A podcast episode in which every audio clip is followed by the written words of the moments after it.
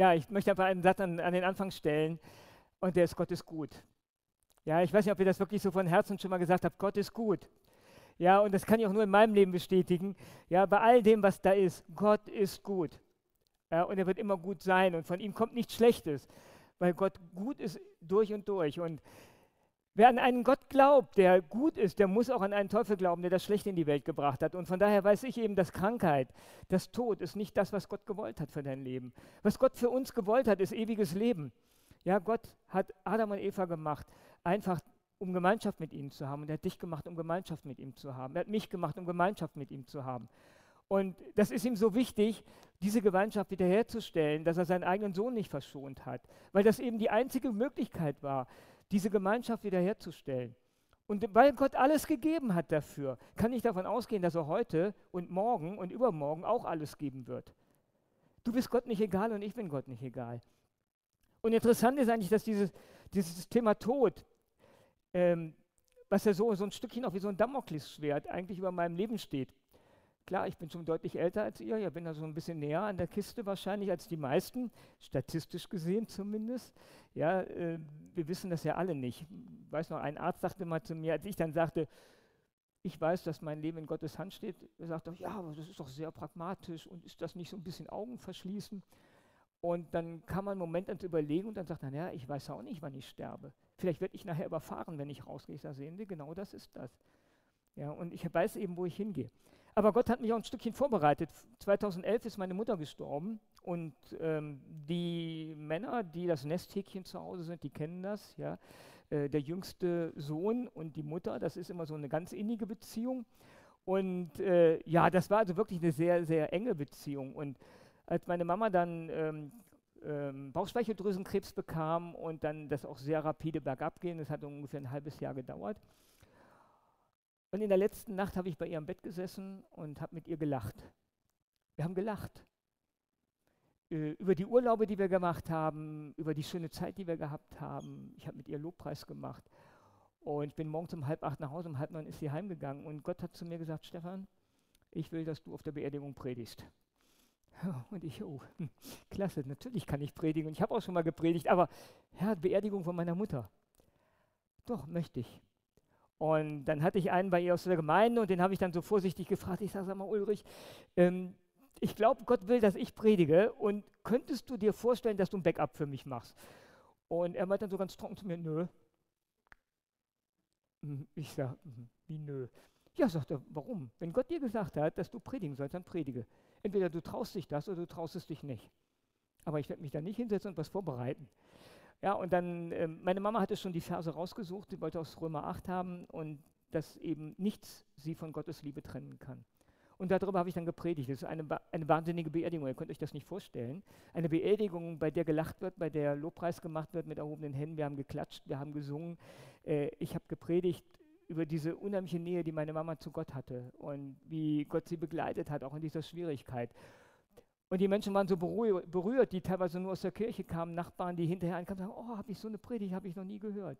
Das habe ich noch nicht gehört. Wir haben am Grab gestanden und haben die Menschen getröstet, weil wir von Gott getröstet waren. Zu dem Zeitpunkt wusste ich natürlich nicht, wie nah das vielleicht auch bei mir ist, ja. Und dann so diese, wenn du dann die Diagnose kriegst, Krebs und du hast so Fälle in der Familie gehabt, dann ist das nicht so ganz einfach.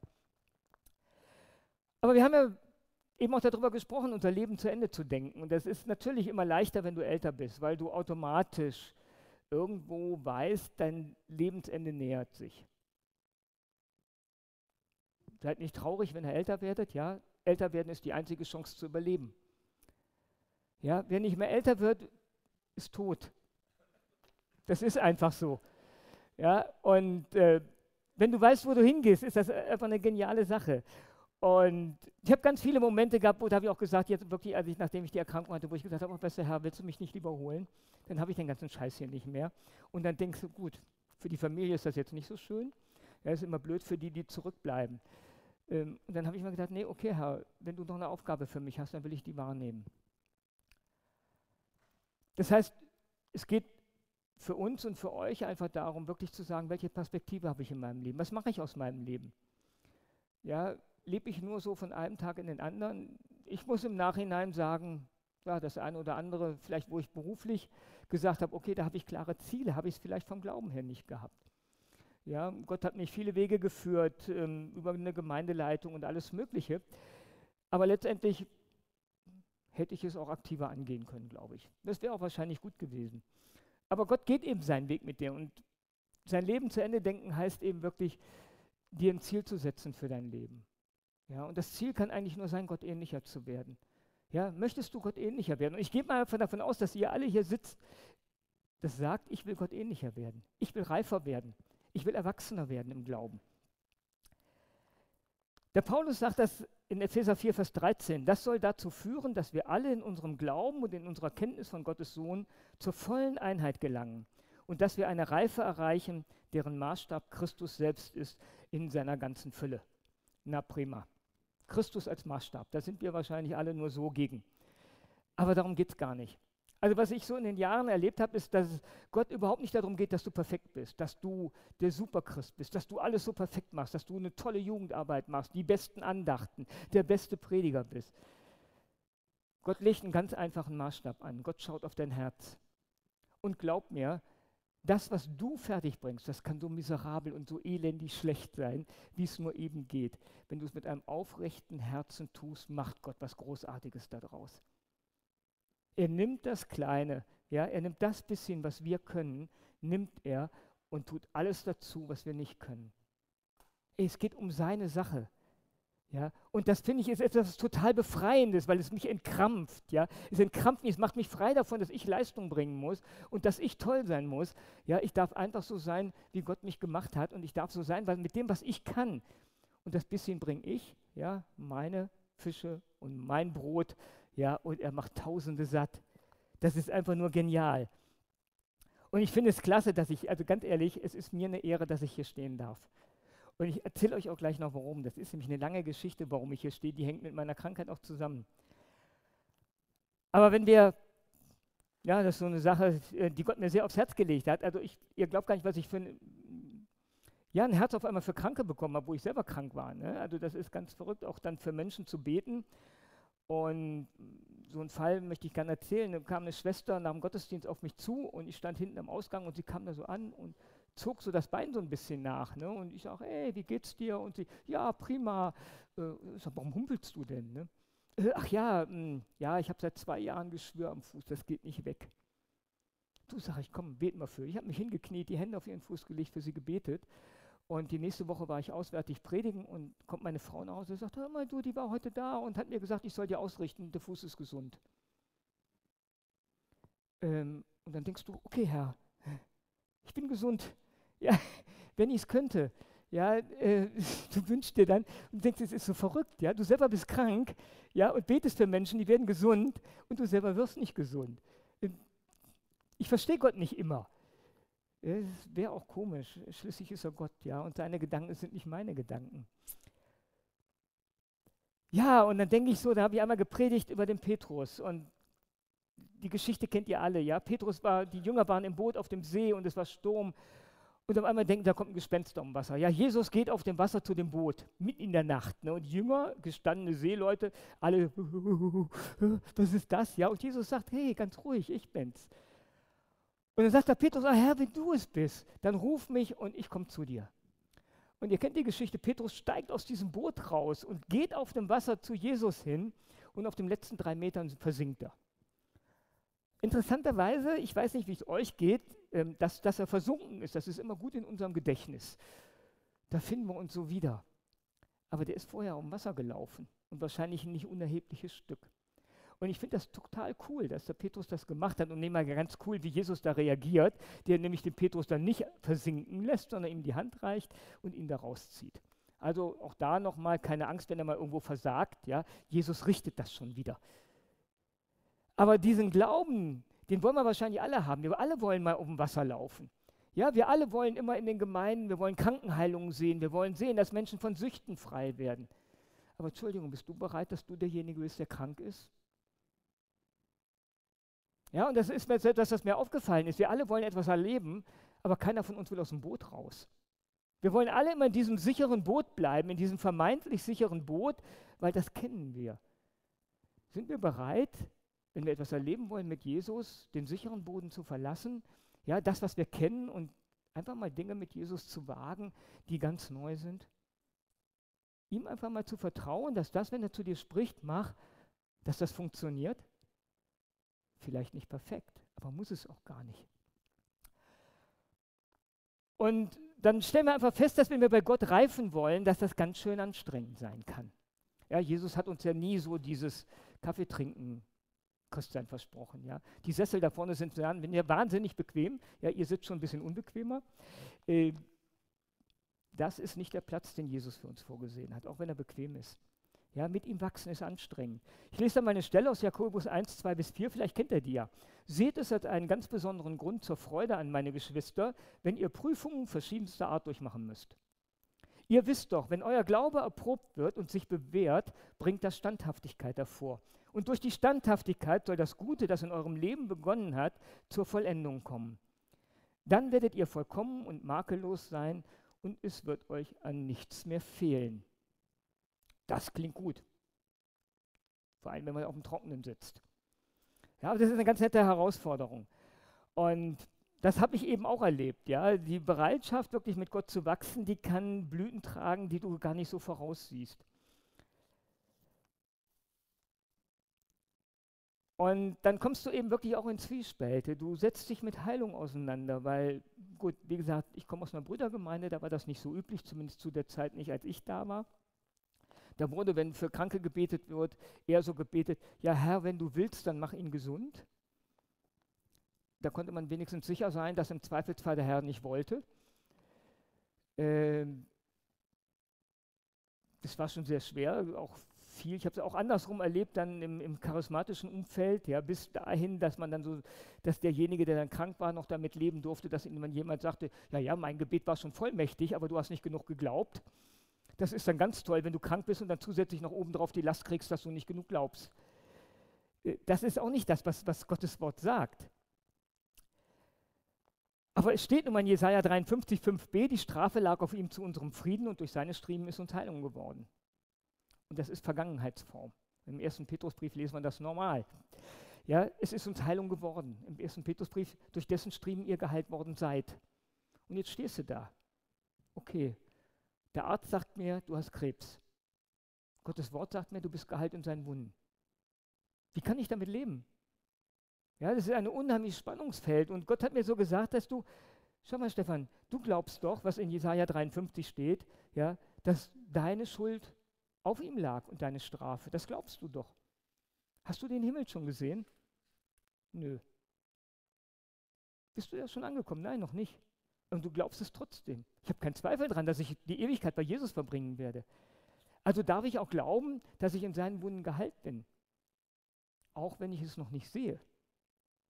Gottes Uhren ticken anders. Gott ist ein Gott, der, der, der aus der Ewigkeit herausschaut. Gott hat mir da mal ein sehr, sehr schönes Bild geschenkt, weil hm, ich bin also nicht so derjenige, der immer so, so tolle Bilder sieht. Ja, also viele sehen das ja auch wirklich optisch vor Augen. Ähm, Gott spricht da eher so ein bisschen meinen mein Verstand an. Und wer von euch, wir machen jetzt eine kleine Mathematikstunde, wenn ihr einverstanden seid. Ja? Ähm, Geometrie. Ne? Ich habe einen Kreis. So, wir haben gelernt, jeder Kreis, jeder Punkt im Kreis ist eine Gerade. Richtig? Ja, ich kann da so eine Tangente oben drauf malen und in diesem Punkt ist der Kreis eine Gerade. Und für uns ist ja Zeit eher wie so eine Gerade. Ne? Wir haben, ich stehe heute im Hier und da ist zum Beispiel die Zukunft und da ist die Vergangenheit. So, jetzt stellt euch vor, für Gott ist das gar keine Gerade, sondern das ist so wie mit der Erdoberfläche, die uns gerade vorkommt, ist das ein riesengroßer Kreis. Und Gott ist in der Mitte von diesem Kreis. Und während ich da oben drauf stehe und denke, wow, Vergangenheit, wow, Zukunft, steht Gott in der Mitte und sagt, oh, ist alles gleich weit weg. Das heißt, für Gott ist das überhaupt kein Problem, meine Zukunft zu kennen und zu sagen, weil es für ihn keine Zukunft ist. Es ist für ihn alles gleich weit weg. Und das hat mir unheimlich geholfen dabei, wirklich zu verstehen, ja, es gibt einfach Dinge, die weit von meinem Horizont weg sind, aber die bei Gott einfach Realität sind. Gott ist so groß und so mächtig. Ja, ich darf ihm vertrauen. Und nur weil ich die Dinge noch nicht sehe, heißt das nicht, dass sie nicht schon da sind. Es gibt ganz viel, was ich nicht sehe. Und als das dann so das ganze, dieses ganze Theater, wie gesagt, ich hatte eben so ein bisschen davon erzählt, war ich im Oktober 2016 im Gottesdienst bei uns in der Gemeinde. Wir hatten einen ähm, Prediger zu Gast aus Süd, äh, Südafrika, den Ed Trout. Und Ed Trout hat eine prophetische Gabe. Und Ed Trout hat gepredigt und am Ende der Predigt sagte er, ja, ich habe so ein paar Eindrücke. Und dann ging so durch die Reihen, du steh mal da vorne, auch du, ja. Und, da, äh, und ich saß da vorne so rechts und dann sagte er, oh ja, komm, hier da vorne die ganze Reihe, steht mal auf. Und ich saß da so ganz auf dem Eck und Ed hatte dann die Prophetien und kam dann zu mir und sagte, ja, Stefan, was machst du vom Beruf? Ja, wie heißt du? Ich sage Stefan. Er sagt, Stefan, was machst du vom Beruf? Ja, ich sage, ich bin Datenschutzbeauftragter. Und dann hat er Folgendes gesagt, der Teufel greift deinen Körper an und will ihn zerstören. Aber Gott bewahrt dich. Du hast so viele, nur ganz kurz, ich sehe ja nur nicht aus, als hätte ich Krebs, schon mal gar nicht so. Ne? Und er konnte es also nicht sehen, mit seinen Augen nicht. Der Teufel greift deinen Körper an und will ihn zerstören, aber Gott bewahrt dich. Du hast so viele Gaben in dir, die noch nicht herausgekommen sind. Nicht jeder versteht, was du für den Herrn tust, aber Gott wird dich zurüsten und gebrauchen. Und jetzt kommt der entscheidende Satz, warum ich hier stehe. Ja, ich habe im Januar ähm, bei uns in der Gemeinde ein Zeugnis gegeben, einfach weil ich so dankbar dafür bin, dass Gott mir so viel Kraft schenkt, dass ich ganz normal arbeiten kann, dass ich mich ziemlich gut bewegen kann, trotzdem ganzen Titan in meinem Rücken. Ja, dass ich einfach fröhlich sein kann und Gott mir so viel Gutes schenkt. Und da kam Damaris an und sagte, du musst kommen zum Move-Kongress. Du musst davon erzählen, was Gott in deinem Leben tut. Und du erinnerst dich, ich habe sofort Ja gesagt und du hast dich wahrscheinlich gewundert. Ne? Traut hat damals gesagt, du hast eine große Liebe und Gabe für junge Menschen. Und ich habe mir damals vorgenommen, ich will nichts in der Richtung unternehmen, bloß nicht. Ich will nicht Gott in sein Handwerk fuschen, der kann das viel besser als ich. Ja, aber Gott führt die Dinge. Und kurz danach kam unser Jugendpastor und sagt, ja, Stefan, willst du nicht mal im Jugendgottesdienst predigen? Also Gott tut da gerade Dinge, er verwirklicht das, was er vorher gesagt hat. Und ich bin auch überzeugt davon, auch die Heilung wird kommen. Als ich das damals gehört habe, dass Gott mich heilen will, habe ich in meine Notizen geschrieben, einen Namen, ist ein hebräischer Name für einen Jungen, Elkana. Gott hat geschaffen. Ich habe gesagt, Herr, wenn wieder all dem, was biologisch überhaupt nicht funktioniert, ich noch einen Sohn kriege, wird er Elkana heißen. Ich traue es Gott zu. Ich weiß nicht, ob es so kommen wird, aber ich traue es ihm zu. Ja, weil er es kann. Und als ich dann äh, im Krankenhaus lag, wie gesagt, das war so, ne, wir hatten es eben angesprochen, ich bekam tierische Beschwerden, mit, angeblich mit dem Ischias, habe drei Monate zu Hause nur auf der Couch gesessen. Dann haben wir ein MRT gemacht und haben festgestellt, oh, das ist gar nicht der Ischias, du hast eine dicke, fette Metastase am 11. Brustwirbel, die drückt auf den Spinalnerv daher die Schmerzen. Ich konnte nachts nicht mehr sitzen, ich konnte nicht sitzen, ich konnte nicht liegen. Ich habe im Sitzen teilweise geschlafen, ich habe Morphium genommen, ja, es war einfach nicht auszuhalten. Ja, und dann bin ich ins Krankenhaus gekommen, operiert worden, freitags, alles gut geklappt, Samstagmorgen schon aufstehen, so machen die das heute, also direkt raus aus dem Bett, ja, ein paar Schritte gegangen, hat alles gut funktioniert und mittags bekam ich auf einmal wahnsinnige Schmerzen im Beckenbereich und dann nehmen wir ein paar Medikamente, ne, und dann gingen die Schmerzen nicht weg. Auf einmal konnte ich mein linkes Bein gar nicht mehr bewegen und mein rechtes kriegte ich noch so mit Mühe äh, so ein bisschen äh, das Knie von der Matratze weg. Ja, Querschnittslähmung. Meine Wunde hatte wieder geblutet innerlich, Blut war in den, Spinalnerv, in den Spinalkanal gelaufen, drückte auf die Spinalnerven. Sofort Not-OP, wieder dreieinhalb Stunden OP. Ja, und dann acht Wochen Krankenhaus. In den acht Wochen, ich hatte eben erzählt, fünf Vollnarkosen, äh, eine Wach-OP. Ähm, sechsmal haben sie mich auf dem Zimmer nachgenäht, das war immer besonders spannend, weil ohne Betäubung. Ähm, ich habe dann da so im Bett gelegen und habe nur gedacht, oh Jesus, was hast du für mich auf mich genommen? Das war ja doppelt so schlimm wie das, was ich hier durchmache. Aber ich sage euch, das ist kein Zuckerschlecken, wenn, wenn du auf dem Bauch liegst und der Arzt zieht dir da hinten die Fäden durch den Rücken. Aber was ich euch eben erzählen möchte, ist, dass, dass Gott eben so irre gut ist, dass er sich in den Situationen um dich kümmert. Irgendwann kam so eine Schwesternschülerin an mein Bett und die hatte kurze Ärmel und hatte so ein Tattoo auf dem Arm. Da stand irgendwas mit John, noch irgendwas. Ich weiß den Vers nicht mehr.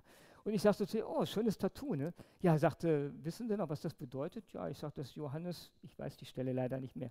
Ja, sagte, das ist ja interessant, das kennen nur wenige, das ist mein Taufvers. Und wir kamen dann so ins Gespräch und die hatte dann ein Wochenende frei und kam Montag wieder, die geht zur Hillsong-Gemeinde in Düsseldorf und sagte, ja, ich weiß nicht, ähm, ich habe das Gefühl, der Heilige Geist hat zu mir gesprochen, ich soll dir was geben. Ja, sage ich, ist okay. Ja, aber ich weiß nicht. Und ja, ich sage, wenn der Heilige Geist das gesagt hat, wird schon richtig sein. Nun gibt es schon her. Und sie hat mir dann, sie hat mir dann ähm, einen Liedtext gegeben von, von Hillsong. Und zwar dieses Lied As It Is in Heaven. Ich weiß nicht, ob ihr das kennt. Ich möchte einfach ein bisschen was aus dem Text vorlesen. Da heißt es, Whether now or then, death is not my end. I know heaven waits for me. Though the road seems long, I'll never walk alone, and I got all I need to sing. I know you love me, I know you found me, I know you saved me, and your grace will never fail me. And while I'm waiting, I'm not waiting. I know heaven lives in me. Und dann heißt es weiter, Oh, I will sing like a man with no sickness in my body, like no prison walls can hold me. I will sing like I am free, because I know you love me, I know you found me, I know you saved me, and your grace will never fail me. Und dieses Lied hat mich so wahnsinnig bewegt. Dazu kam, dass ein Bruder zu mir kam und hat ein prophetisches Wort und sagt, Gott hat dir gesagt, wein an meinem Herzen, weine einfach, das wird dir gut tun. Und glaub mir, ich habe dieses Lied in Endlosschleife gehört, ja, und die Tränen sind geflossen. Ich habe Rotz und Wasser geheult, ne, wahrscheinlich drei Kopfkissen nass. Äh, nicht, weil ich mir leid tat und auch nicht, weil ich Schmerzen hatte, sondern weil es einfach so wahnsinnig gut tat, an Gottes Herz, an, an dem Herz von meinem Papa mich auszuweinen. Das hat mich so frei gemacht, das hat so viel, so viel in mir gelöst, ja, zu sehen, wer er ist. Und dann kam ein anderer Bruder und meinte Psalm 91, 14 bis 16. Da heißt es, weil er an mir hängt, will ich ihn retten. Ich will ihn schützen, weil er meinen Namen kennt. Er ruft mich an und ich antworte ihm. Ich bin bei ihm in der Not. Ich befreie ihn und bringe ihn zu Ehren. Ich sättige ihn mit langem Leben und lasse ihn mein Heil schauen. Und wisst ihr, das ist so, das ist so mega krass, wenn du da sitzt und liegst und ja, irgendwie medizinisch betrachtet sind alle Diagnosen einfach nur scheiße und die sagen, weißt du, weißt du, du bist nur noch ein Fall, wir können dich nur noch verwalten. Dich kann keiner mehr gesund machen und Gott spricht so in dein Leben rein. Ja, und Gott tröstet dich und der, das, was du brauchst. Ja. Nein, die Heilung war noch nicht da und die ist auch jetzt noch nicht da. Aber ich zweifle nicht daran, dass sie kommen wird, weil Gott einfach einen guten Plan hat. Und dann kam eben die Sache mit, mit der letzten OP letztes Jahr. Also mein, mein, dritter Halswirbel war auch eine Metastase dran und die ist auch immer noch da. Und diese Metastase hat den Wirbel aufgefressen und der brach also immer weiter ein. Und irgendwann hat der Neurochirurg gesagt, so jetzt müssen wir operieren, wir können nicht mehr anders.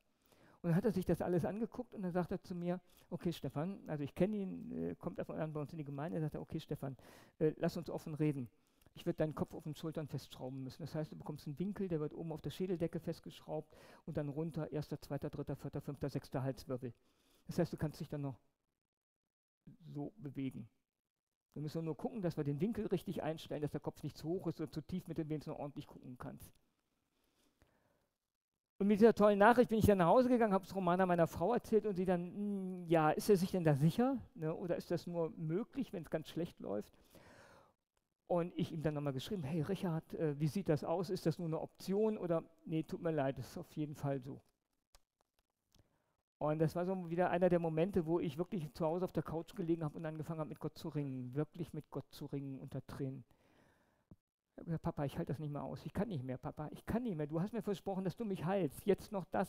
Ja, ich kann nicht mehr. Ich gehe nicht mehr für dich auf die Kanzel. Lass mich in Ruhe. Ich will nichts mehr. Ich mache nichts mehr. Hilf mir da raus. Und war am Weinen und am Schimpfen auf Gott und, und habe gehadert mit ihm und hatte so das Gefühl, dass er zu mir sagt, Stefan, du wirst sowieso noch auf die Kanzel gehen. Ich weiß das. Ich kenne dich viel besser, als du dich selber kennst. Und zu guter Letzt habe ich dann gesagt, weißt du, Papa, ich habe keine Ahnung, was du vorhast. Ich wünsche mir so sehr, dass du mich heilst.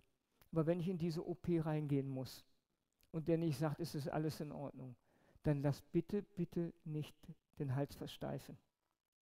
Bitte erspar mir das. Und dann bin ich in die OP reingegangen und mit dem festen Wissen, entweder der schneidet dich jetzt auf und macht wieder zu und sagt, hey, alles super, ja, du bist geheilt, oder aber ich wach auf und kann meinen Kopf nicht mehr bewegen. Ja, ich bin morgens um 8 in die OP, um halb drei sowas bin ich dann wieder aufgewacht und es steht der Neurochirurg bei mir im Bett, guckt mich an und sagt, Stefan, wir haben deinen Kopf nicht verschraubt. Ich lag da, ich konnte sowieso kaum sprechen durch die Inkubation, aber ich habe nur gesagt, danke und Halleluja. Ihr glaubt gar nicht, was das, was das für ein Gefühl war, ja. Ich, das eine, das eine, was ich dann noch von Gott erbeten habe, das hat er geschenkt. Ja, und ich bin mir sicher, dass er einfach einen guten Plan hat und dass er genau weiß, warum ich noch nicht geheilt bin, weil er einfach was vorhat, weil er einfach einen besseren Plan für mein Leben hat, einen besseren, als ich mir ausdenken kann. Und diese Verheißung, die Gott gibt in seinem Wort, auch für jeden Einzelnen von uns, die ihr wirklich auch ganz persönlich nehmen sollt, die ist das, was uns trägt. Ja, die Jünger fragen Jesus irgendwann mal und sagen, oh Herr, wie kriegen wir großen Glauben? Und da sagt Jesus was ganz Wichtiges, sagt, nee, ihr braucht keinen großen Glauben. Ja, wisst ihr, was da steht? Ihr braucht Senfkorn Glauben. Und mir ist das sehr, sehr bewusst geworden, weil viele kommen und sagen, boah, Stefan, du hast so einen starken Glauben und du hast so einen großen Glauben. Und ich sage, nee, habe ich nicht. Ja, es wird ziemlich eingebildet, wenn ich das behaupten würde, ja. Aber ich möchte einen Senfkorn-Glauben haben. Der, das Geheimnis in dem Senfkorn-Glauben liegt daran, dass das Senfkorn lebendig ist. Wenn das Senfkorn tot ist, wächst da nichts draus. Aber aus einem lebendigen Senfkorn wächst ein riesengroßer, starker Baum. Und ich wünsche mir einfach für euch auch und für mich immer wieder, dass unser Glaube lebendig ist. Und dieser lebendige Glaube, der hat ganz viel mit unseren Entscheidungen zu tun. Glauben ist nichts ah, Spektakuläres oder was Mystisches. Glaube ist nichts, wirklich nur einen Schritt entfernt. Und dieser Schritt heißt, ja Gott, ich will. Ich will dir vertrauen. Was anderes ist Glauben nicht. Gott, ich vertraue dir. Ich vertraue dir, dass du es weißt, wie es richtig geht. Da muss man manchmal hinten anstehen, auch mit eigenen Ideen, aber Gott ist einfach groß und vielleicht wird der eine oder andere sagen, Herr Mensch, also wenn ich solche Verheißungen hätte, müsste fünfeinhalb Jahre darauf warten. Das könnte ich nicht. Glaubt mir, wenn Gott mich vorher gefragt hätte, gesagt, Stefan, was hältst du davon? Ich habe da einen ganz tollen Plan, wie du ein bisschen reifen kannst. Du kriegst jetzt mal Krebs und hinterher heile ich dich. Was hältst du davon? Da hätte ich wahrscheinlich gesagt, ähm, nee, das ist nichts für mich. Ja, ich bin da nicht so der Held, auch nicht so der Glaubensheld. Such dir lieber jemand anderen. Ich habe aber eben auch erlebt, dass Gott so wirklich so ganz so Salamitaktik, ja, nicht mehr als wir vertragen können. Er lässt dem Teufel nicht mehr zu. Ich weiß, dass dieser Krebs nicht von Gott ist, aber ich weiß aus der Geschichte von Hiob, dass Gott dem Teufel Dinge zulässt. Aber nur so weit, wie Gott weiß, dass wir es vertragen können und dass wir es ertragen können. Und ich merke, dass ich immer mehr wachse. Meine Tochter hat mal zu mir gesagt, weißt du, Papa, ich habe den Eindruck, je mehr der Teufel dich angreift und je mehr er dich fertig machen will, desto stärker wirst du.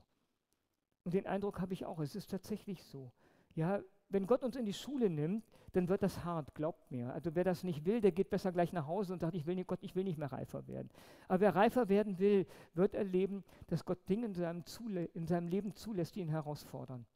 Aber ihr werdet darin wachsen, ihr werdet stark werden und ihr werdet Helden werden im Glauben. Ihr werdet Reich Gottes bauen, ihr werdet zu den Bergen sprechen und sie werden sich ins Meer werfen. Ihr werdet zu den Kranken sprechen und sie werden gesund werden.